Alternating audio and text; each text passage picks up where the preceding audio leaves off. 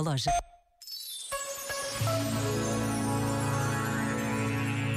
O tempo voa quando somos felizes. Foi assim com a Jornada Mundial da Juventude Lisboa 2023. E é sempre assim quando podemos ver e escutar o pastor que nos guia, o nosso Papa Francisco.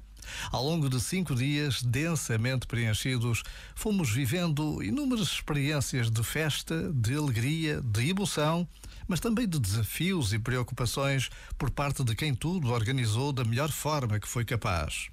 Hoje será o dia da grande missa de envio, o momento em que todos os peregrinos desta jornada são convidados a partir e a espalhar a boa nova que encheu o coração dos milhões de jovens e menos jovens que viveram a jornada em Lisboa, mas também todos os que a acompanharam pelo mundo fora. Hoje é dia de dar graças a Deus. Já agora, vale a pena pensar nisto. Este momento está disponível em podcast no site e na app.